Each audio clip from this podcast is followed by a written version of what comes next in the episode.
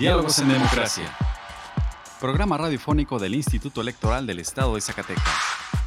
Juntos, conozcamos más acerca de la cultura democrática en nuestro estado. Escúchanos todos los miércoles a partir de las 4.30 de la tarde por la frecuencia del 97.9 de FM del Sistema Zacatecano de Radio y Televisión. Diálogos en Democracia. Esto es Diálogos en Democracia. La pluralidad como lenguaje único donde todas las voces sean escuchadas. Diálogos en Democracia. Programa radiofónico del Instituto Electoral del Estado de Zacatecas. Un acercamiento a la diversidad de ideas y pensamientos. Comenzamos. Diálogos en Democracia.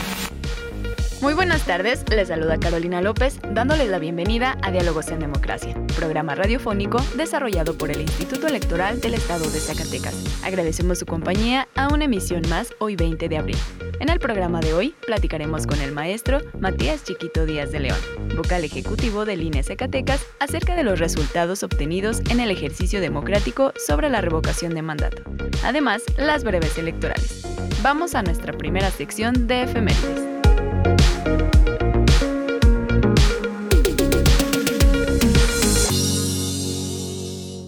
Pluralidad, donde todas las voces son escuchadas. Diálogos en democracia. Esta semana en la historia. Efeméride. 18 de abril de 1965. Muere el ingeniero Guillermo González Camarena, inventor de la televisión a color. 19 de abril de 1998. Muere Octavio Paz, escritor mexicano que fue condecorado con el Premio Nobel de Literatura. 20 de abril de 1943. El presidente estadounidense Franklin D. Roosevelt hace una visita express a la ciudad de Monterrey. El presidente mexicano Manuel Ávila Camacho corresponde al gesto y lo acompaña a la población de Corpus Christi, Texas. 21 de abril de 1901. En Mochitlán, Guerrero, inicia un movimiento armado contra la reelección del gobernador estatal. Legitimado mediante el Plan del Zapote, es un antecedente del descontento político y social de la Revolución Mexicana. 22 de abril de 1519. Hernán Cortés funda la Villa Rica de la Veracruz, primer asentamiento europeo en México. 23 de abril de 1920. Se promulga el Plan de Agua Prieta, con el que inicia un movimiento armado contra el gobierno del presidente Venustiano Carranza. 24 de abril de 1948. Muere Manuel M. Ponce, destacado compositor zacatecano, maestro y director del Conservatorio Nacional de Música y director de la Orquesta Sinfónica de México. La libertad de elegir y decidir es solo nuestra. Diálogos en democracia. Diálogos en democracia. Conversando con personalidades del ámbito político electoral. Entrevista. Nos encontramos con el maestro Matías Chiquito Díaz de León, él es vocal ejecutivo de la Junta Local del INE Zacatecas, con quien platicaremos acerca de este ejercicio democrático histórico, el proceso de revocación de mandato que fue posible el pasado domingo 10 de abril. Muchísimas gracias por estar con nosotros en Diálogos en Democracia. Buenas tardes. Muy buenas tardes, siempre un gusto compartir con el Instituto Electoral del Estado de Zacatecas, con su auditorio. Muy buenas tardes respeto, los saludo con afecto, a sus órdenes. Bien, el pasado domingo 10 de abril la ciudadanía tuvo la, la, oportunidad de participar en este proceso de revocación de mandato.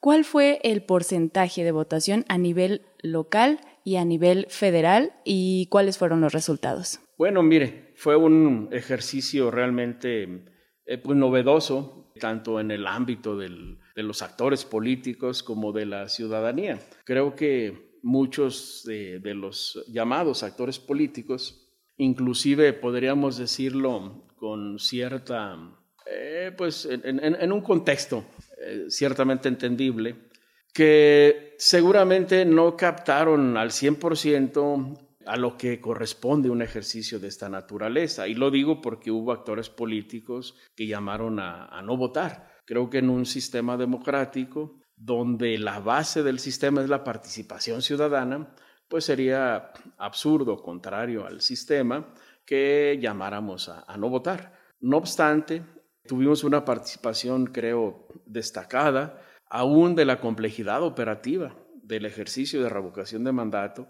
La participación en el contexto nacional fue buena, fue excelente, un 17.8%, cerca del 18% de las y los electores salieron a votar. En el estado de Zacatecas tenemos un 14.21%, un 14.2% de votación en total, igual en condiciones complejas. Diría yo que Zacatecas tiene una realidad operativamente mucho más difícil que la mayoría de las entidades del país.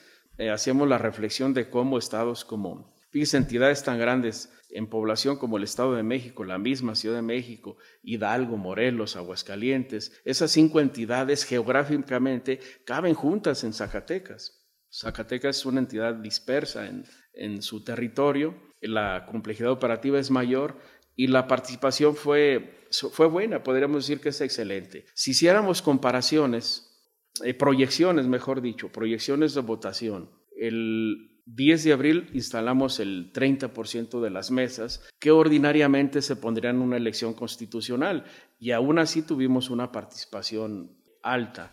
Si hubiéramos instalado el 100% de las mesas, podríamos decir que en Zacatecas hubiéramos recibido un 48, de un 48 a un 50% de la votación en el contexto nacional hubiéramos recibido arriba del 55% de la votación. Con esto lo que quiero decir es que la revocación de mandato es un proceso efectivo, un ejercicio efectivo y que podemos lograr un 40% de la votación sin mayor problema si las condiciones presupuestales nos permiten instalar el 100% de las mesas.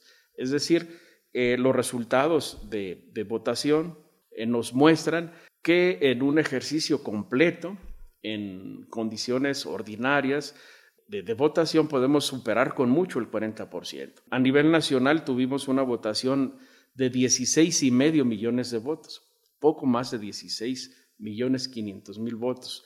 16, 502, 16 millones 502 mil votos fueron emitidos en el contexto nacional, 15 millones, poco más de 15 millones, el 91.86% votó a favor de que el presidente siga en su cargo hasta la conclusión de su periodo y hay un millón sesenta y tres mil electores, poco más de un millón de electores, que es el 6.44%, votaron por la revocación de mandato. Es decir, hay una, una cantidad representativa de electores que está manifestándose por la revocación de mandato. Creo yo que si esos actores a los que nos referíamos hubieran hecho la convocatoria abierta a votar, en lugar de llamar al no voto, hubieran llamado a votar, pues las cifras se hubieran emparejado y hubiéramos llegado a una cantidad cercana o arriba del 40%. Creo yo que aún con un número reducido de mesas, sin esa convocatoria a no voto, pudimos haber llegado al 40%.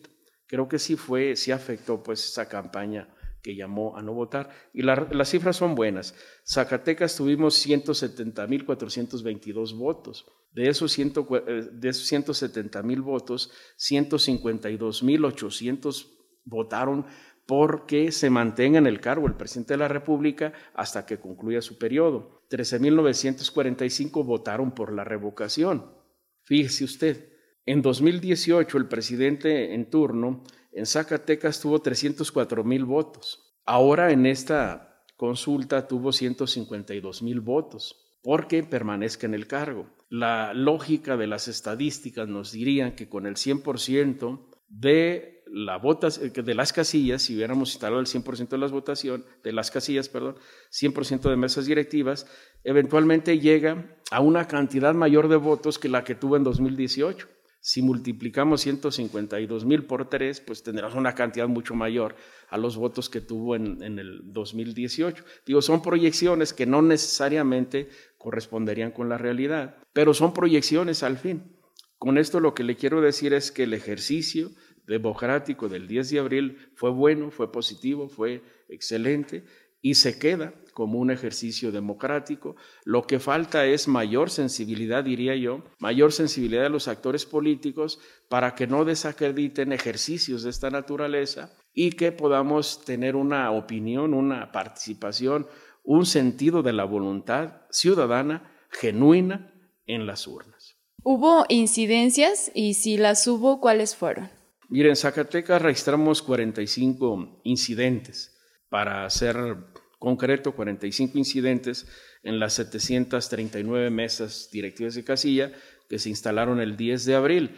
De estos incidentes, el 50% de ellos tiene que ver, poco más que serían 25 más o menos, casos registrados de ciudadanos que votaron sin estar en la lista nominal. No necesariamente quiere decir que sean ciudadanos que votaron sin tener derecho al voto. Son ciudadanas, ciudadanos que acudieron a una mesa que seguramente no les tocaba fueron a la mesa vecina, tal vez no estaban en la lista, sin embargo, tal vez la mesa directiva los conocería y les permitió votar. Son 25 casos, digo 25 de 170 mil, no es representativo, no afecta absolutamente nada el resultado de la votación en las casillas. Son los principales incidentes, el resto de los incidentes presentados son eh, o tienen que ver con el cierre de parcial de la votación en una mesa por una confusión que hubo ahí en el depósito de un voto y dimes y diretes que se hicieron con las y los ciudadanos y la mesa directiva,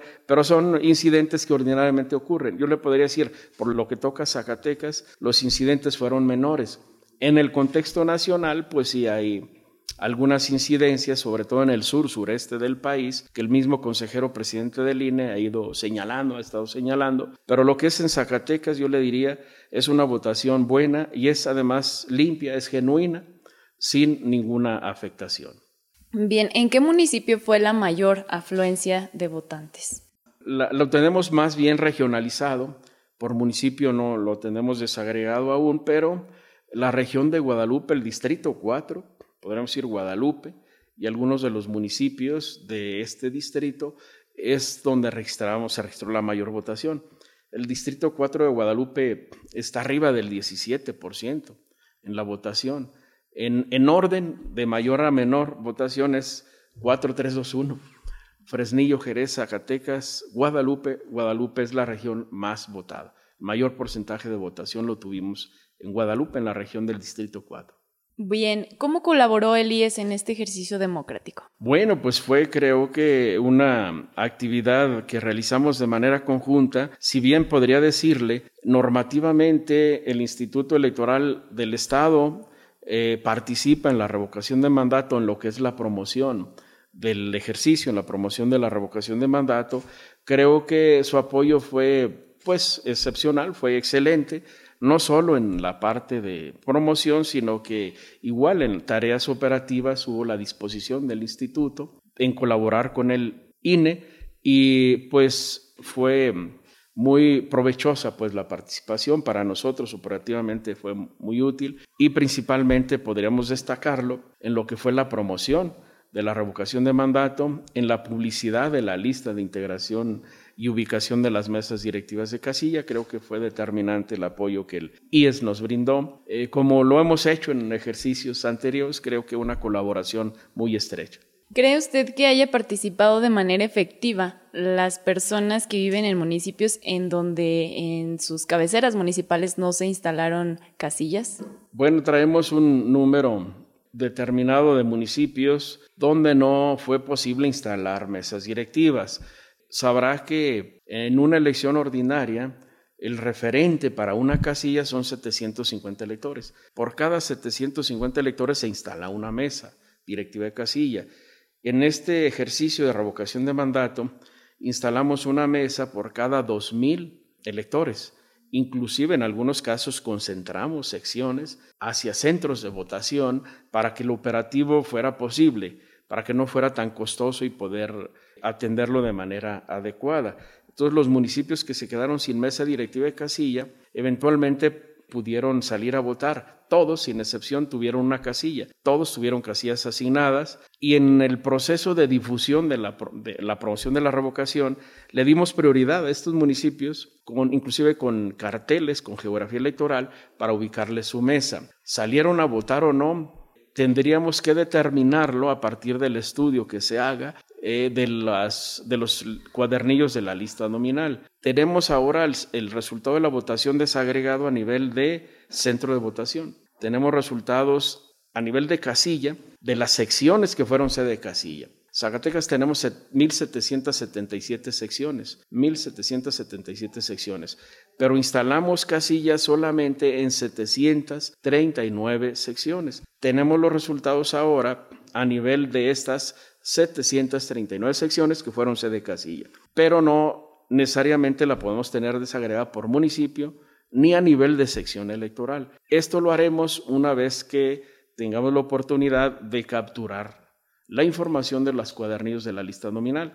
A 10 días de la revocación de mandato creo que tenemos muy trabajados ya las cifras de los cómputos, pero nos falta esta actividad que es relevante para el instituto y creo que para todos es relevante saber cómo se comportaron los electores, aún de los municipios que no tuvieron eh, mesa directiva de casilla. Sería eh, algo excepcional, novedoso y no creo que que esté ausente esa posibilidad de tener en algún caso más votantes de fuera que de la misma sección sede. Pero ese será un estudio que estemos realizando en los próximos meses y tendremos oportunidad de compartirlo con ustedes ya que es información relevante. Y hablando de información relevante, ¿cómo podemos encontrar o consultar los resultados generales? Ah, bueno, están publicados en la página web del Instituto Nacional Electoral Puede buscarlos usted como cómputos distritales revocación de mandato y están por entidad, están a nivel nacional por entidad,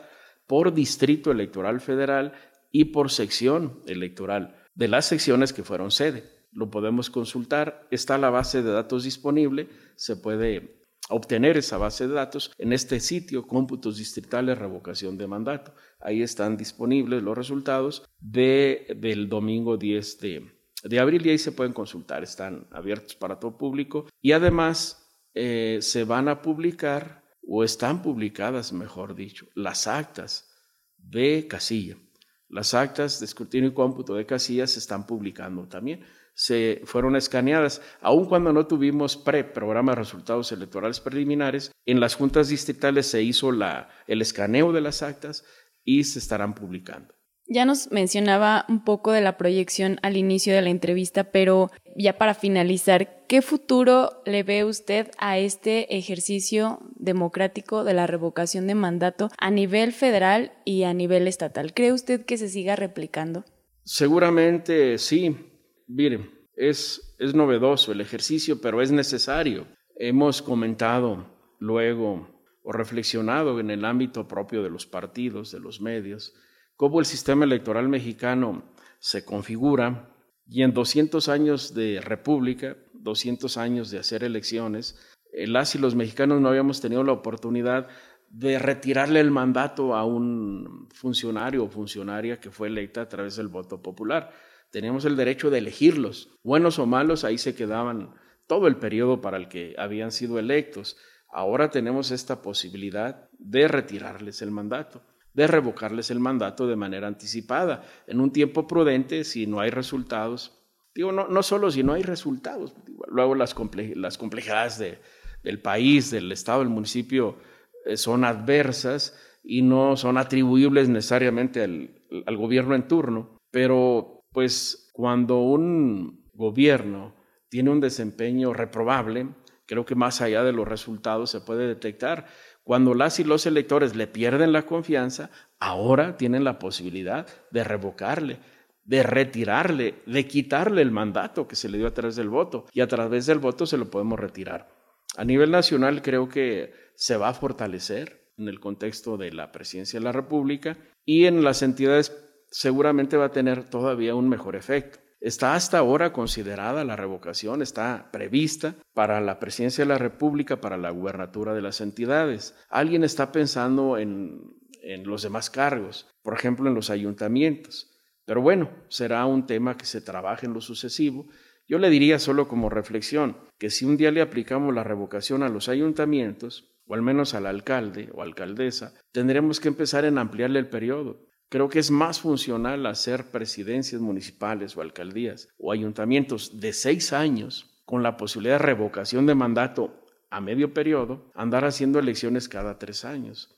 Bueno, son posibilidades que vienen. A donde voy es a que este ejercicio es positivo para el sistema electoral, para el sistema democrático, para el sistema político y podría ser una vía genuina, legítima, legal, pacífica de deshacernos de un mal gobierno. Creo que es relevante pues el ejercicio, es bueno para el sistema y las y los ciudadanos le irán tomando aprecio y lo podremos aprovechar siempre de la mejor manera.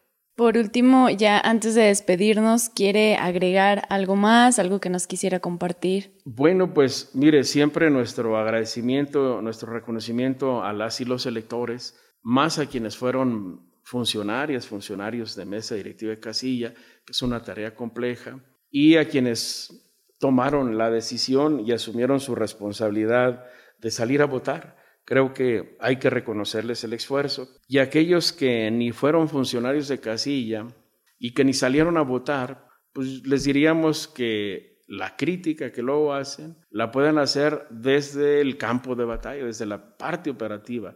Yo les diría, acepten un día ser funcionarias o funcionarios de casilla. Y lo digo porque hubo quienes fueron exigentes y se quejan porque tal vez se tardó media hora en abrir la votación.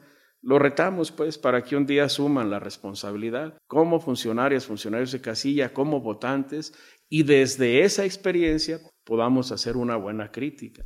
Eso es el, el, llamado que hacemos. Digo, quien, quien no hace nada y solo espera, pues es muy cómodo criticar desde la sola crítica, pero creo que somos ciudadanas, somos ciudadanos y todos en igualdad de condiciones debemos entrarle a la responsabilidad y al ejercicio de los derechos. Pues muchísimas gracias al maestro Matías Chiquito Díaz de León, vocal ejecutivo de la Junta Local Electoral del INE Zacatecas por esta entrevista y pues ya estaremos al pendiente de este estudio de participación que usted nos menciona. Muchas gracias por estar con nosotros en Diálogos en Democracia. Muchísimas gracias, y buenas tardes. A usted, la salud y saludos a su auditorio. Muy amables. Representando el libre derecho a la elección. Diálogos en Democracia. El IES protege los datos personales que recibe en el ejercicio de sus atribuciones. Un dato personal es toda aquella información que permita identificar a una persona. Si no estás de acuerdo con el tratamiento de tus datos personales, puedes ejercer tus derechos de acceso, rectificación, cancelación u oposición. El procedimiento es sencillo y gratuito. Comunícate al 492-92-20606, extensión 650, o en transparencia.ies.org.mx. Instituto Electoral del Estado de Zacatecas. Nuestra elección en la diversidad de, en la diversidad de pensamiento. Diálogos en democracia. Si te interesa conocer más información al respecto, te invitamos a encontrar más cápsulas interesantes en nuestro canal en Spotify. Encuéntranos como Radio IES. Y si te interesa que hablemos de un tema en particular, envíanos un correo a dialogos.ies.gmail.com. Tu opinión y participación es muy importante para nosotros. Escuchemos las últimas noticias en materia electoral. Las últimas noticias en la materia. Breves electorales. El Instituto Nacional Electoral generó el primer escenario de distritación federal y local 2021-2023 para los estados de Baja California, Chiapas, Jalisco, San Luis Potosí y Sonora. El director ejecutivo del Registro Federal de Electores, René Miranda Jaimes, confió en que se logrará, con un trabajo coordinado, incluyente y transparente, una nueva distritación electoral que proporcionará un alto grado de certeza y objetividad para la organización de los procesos electorales venideros. Recordó que el INE tiene la atribución de mantener actualizada la cartografía electoral de todo el país, por lo que es necesario delimitar los distritos electorales a partir de los últimos datos censales y así mantener el equilibrio poblacional entre ellos. Agregó que se conformó el proyecto multianual de distritación nacional que inició en el 2021 y que concluirá el próximo 2023, antes del inicio del proceso electoral 2023-2024. En sesión virtual, la Comisión de Quejas y Denuncias del Instituto Nacional Electoral resolvió cuatro solicitudes de medidas cautelares, tres por presunta calumnia y una por aparente uso indebido de la pauta, todos en el marco de los procesos electorales locales de Aguascalientes, Durango, Hidalgo, Oaxaca, Quintana Roo y Tamaulipas. Ya puedes consultar la Guía para la Prevención, Atención, Sanción y Reparación Integral de la Violencia Política contra las Mujeres en Razón de Género. Descárgala de manera gratuita en el micrositio igualdad.ine.mx. El Instituto Nacional Electoral, en colaboración con Alternativas y Capacidades, AC, invitan a las juventudes de entre 18 y 29 años de edad a participar en modalidad individual o por dupla, interesadas en promover entre sus pares la participación ciudadana en los asuntos públicos y la incidencia en políticas públicas para el avance de las agendas de igualdad de género, erradicación de la violencia política contra las mujeres en razón de género y el ejercicio de los derechos humanos de las mujeres y de las personas LGBT. Consulta la convocatoria en portal.ine.mx diagonal Juventud Actúa MX. El día de hoy se llevó a cabo una reunión con partidos políticos en la que se dio a conocer el informe respecto de la reunión del pasado lunes 28 de marzo de este año con la dirección ejecutiva del Registro Federal de Electores, el Comité Técnico para la Evaluación y Seguimiento de los Trabajos de Distritación, la Comisión Local de Vigilancia del INE en la entidad y el Instituto Electoral del Estado de Zacatecas para la presentación de argumentos al primer escenario de distritación local, además de la presentación y análisis del segundo escenario. El Instituto Nacional Electoral convoca a las organizaciones de la sociedad civil a participar en el Programa Nacional de Impulso a la Participación Política de las Mujeres a través de organizaciones de la sociedad civil 2022, cuyo objetivo es fortalecer la igualdad sustantiva entre mujeres y hombres a través de proyectos impulsados por organizaciones de la sociedad civil que cuenten con herramientas para incorporar la perspectiva de género como una metodología de análisis para la desigualdad y que promuevan los derechos humanos de las mujeres, en particular los derechos político-electorales, para generar acciones de incidencia efectiva para que las mujeres participen en espacios de toma de decisiones. La Dirección de Paridad entre los Géneros del Instituto Electoral del Estado de Zacatecas tiene la disposición de asesorar a las organizaciones que deseen participar en la convocatoria federal. Tienes hasta el 16 de mayo para presentar tus proyectos. No te quedes fuera. Consulta las bases en portal.ine.mx. Pluralidad, donde todas las voces son escuchadas. Diálogos en democracia. ¿Te interesa conocer más sobre las elecciones? Tú puedes solicitar la información que el Instituto Electoral del Estado de Zacatecas posee, obtiene, genera, adquiere o transforma. Consúltala en la página del IES. Puedes solicitarla también en el correo transparencia.ies.org.mx o a través de la Plataforma Nacional de Transparencia. Si tienes alguna duda, comunícate al teléfono 492-92-20606, extensión 650. El acceso a la información pública es gratuito y es tu derecho. Ejércelo. La libertad de elegir y decidir es solo nuestra. Diálogos en democracia. Diálogos en democracia.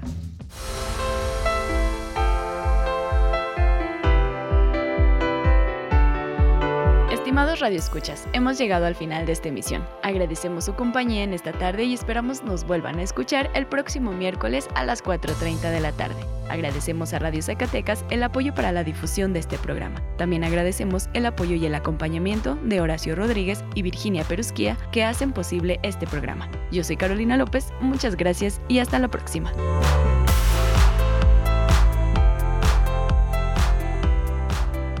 Esto fue Diálogos en Democracia. Un espacio del Instituto Electoral del Estado de Zacatecas para la promoción del diálogo y la cultura democrática. Te esperamos en nuestra próxima edición. Diálogos en Democracia. Diálogos en Democracia.